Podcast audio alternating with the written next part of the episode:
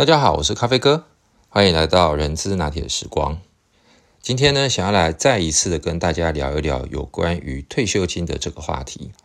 在我的 podcast 的第二十集呢，其实获得了非常多朋友的这个回响。首先要感谢各位朋友，但是从这个地方也发现，其实大家对于退休的这个呃之后的一些呃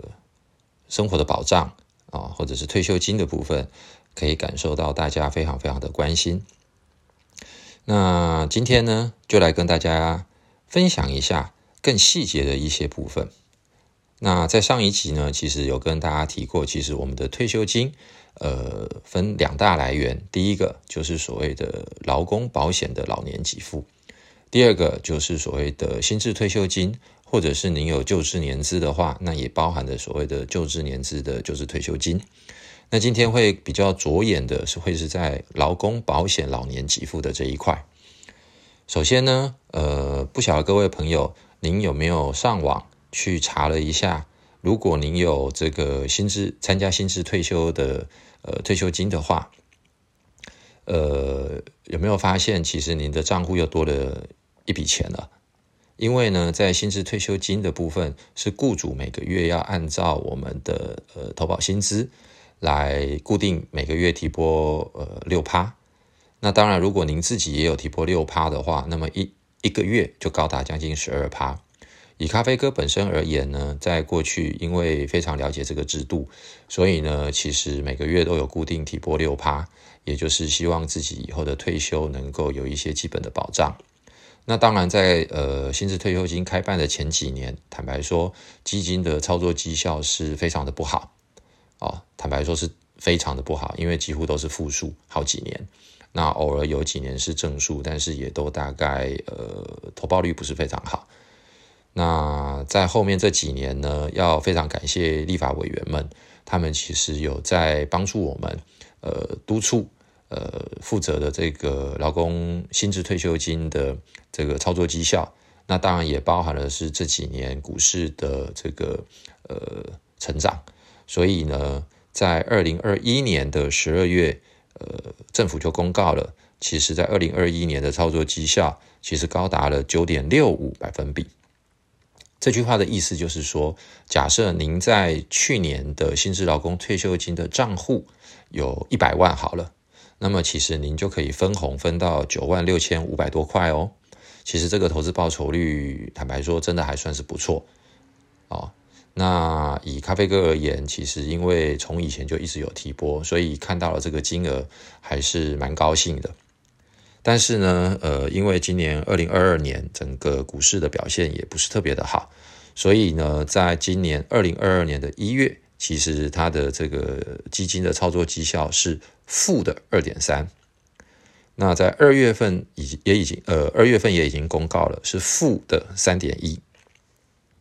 所以其实虽然它不一定每一年的操作绩效都是这么的好，原则上包含的是呃基金的操盘人，也包含整个全球景气还有台湾股市的状况。但是，呃，不管怎么样，其实咖啡哥在这边还是蛮鼓励大家的。呃，如果能够每个月除了雇主提拨百分之六之外，我们自己也可以提拨百分之六，其实这对于我们之后的退休保障是还不错的。而且，因为它有一个好处，就是我们提拨的百分之六的这个金额，它可以纳入的是所谓的免税所得。所以，假设我们一个月十万块好了，当然这个薪水蛮高的啦，那只是举例。那每个月如果您自己也提拨了百分之六，那么就是六千块。那一年的话呢，就有七万二。这七万二呢，就是您的总薪资所得可以扣掉，不用列入应税所得的部分，所以也可以省掉一点所得税。好，所以这是第一个好处。第二个好处是因为，呃，政府也无法保障这样子的一个退休金的操作绩效到底有多好，所以呢，它有一个叫做，呃，当最后结算你要领取的时候，如果，呃，这么长的时间结算下来是赔的。其实您也不用担心，因为政府呢，它会提供的是，呃，最低的这一个两年期的呃定存的这个利率来给付给我们。好，所以呢，这个是关于心智劳退的部分。那其实今天重点呢，除了谈这个之外，其实是刚刚说的要谈的是属于劳保的老年给付。那为什么要提到这个话题呢？是各位有没有发现一件事情？呃，在最新的一个报章杂志的报道，他提到了哦，就是说因为呢最近的这个物价通膨指数过高，所以呢准备呢会在今年要调整了一下所谓的老年给付的月退领取。的这一个呃调整公式，哇，我相信各位朋友肯定没有听过这件事情吧？那我简单来说吧，就是呃回到源头，其实劳保的老年给付呢，我们可以选择的有两种方式，第一种是叫做按月领取，另外一个就是一次领取。那我先把这个说完，再谈刚刚的按月领取为什么会调高。呃，所谓的呃按月领取。他的资格呢，就是他的年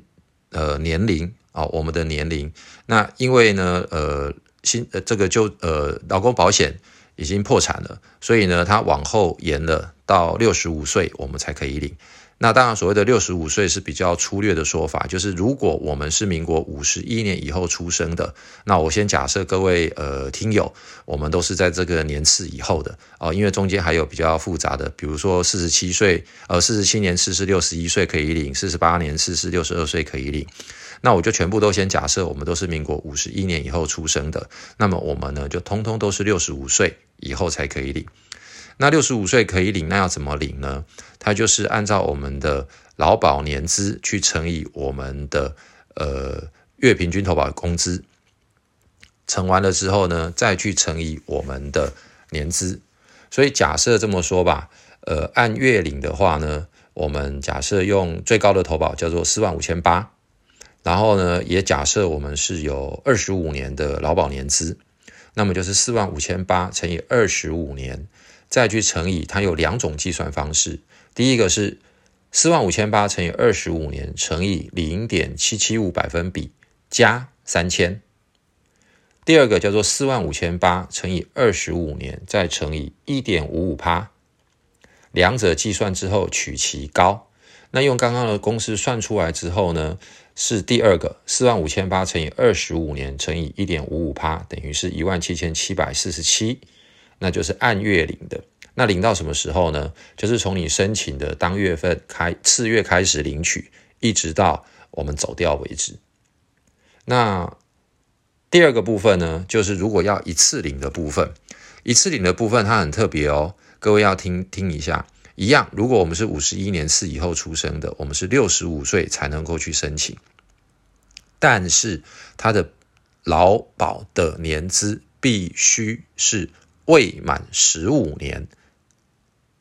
也就是你未满十五年的，你只能够申请一次领，而不能够申请月领。但是如果你是月领的，你可以申请一次领，或者是按月领。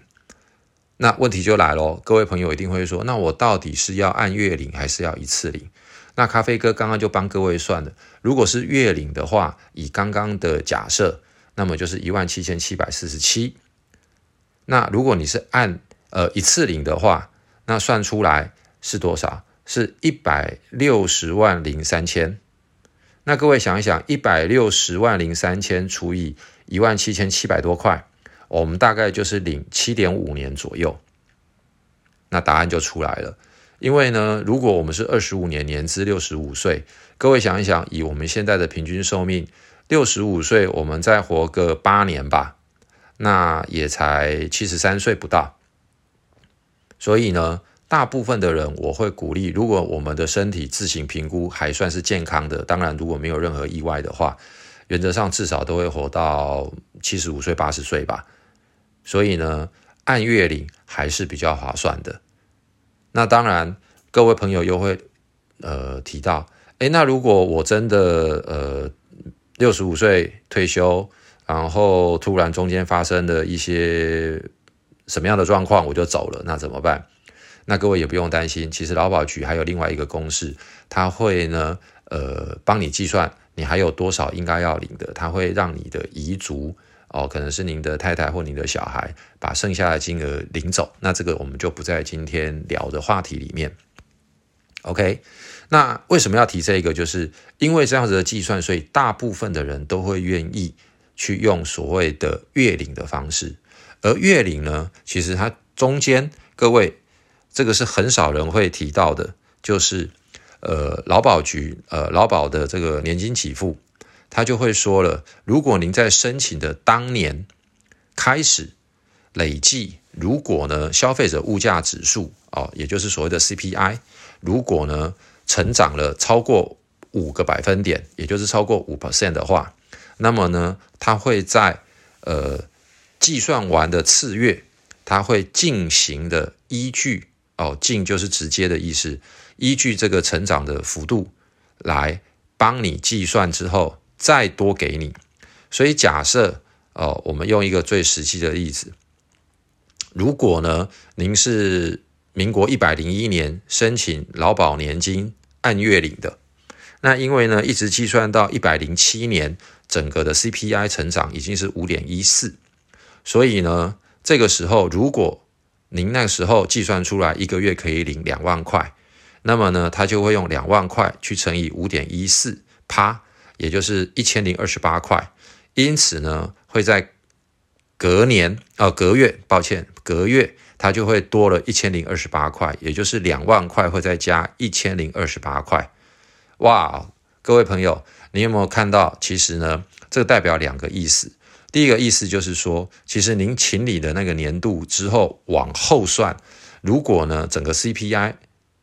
累计之后成长率超过五个 percent，政府是会依据那样的一个成长的幅度来加发给我们的。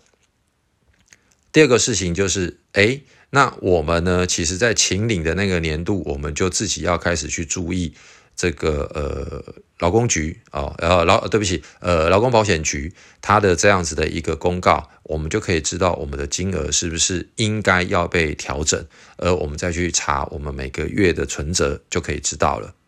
所以各位朋友听到这个地方有没有发现？哇，原来呢这个部分政府还是有替我们想到因应物价的成长、通货膨胀指数的上升，所以呢又有。呃，所谓的月退，呃，老年给付的这一个调整是非常好的。以去年跟今年来看的话，二零二一跟二零二二，尤其是二零二二年，我相信各位朋友一定感受到非常大的这个物价通膨。所以呢，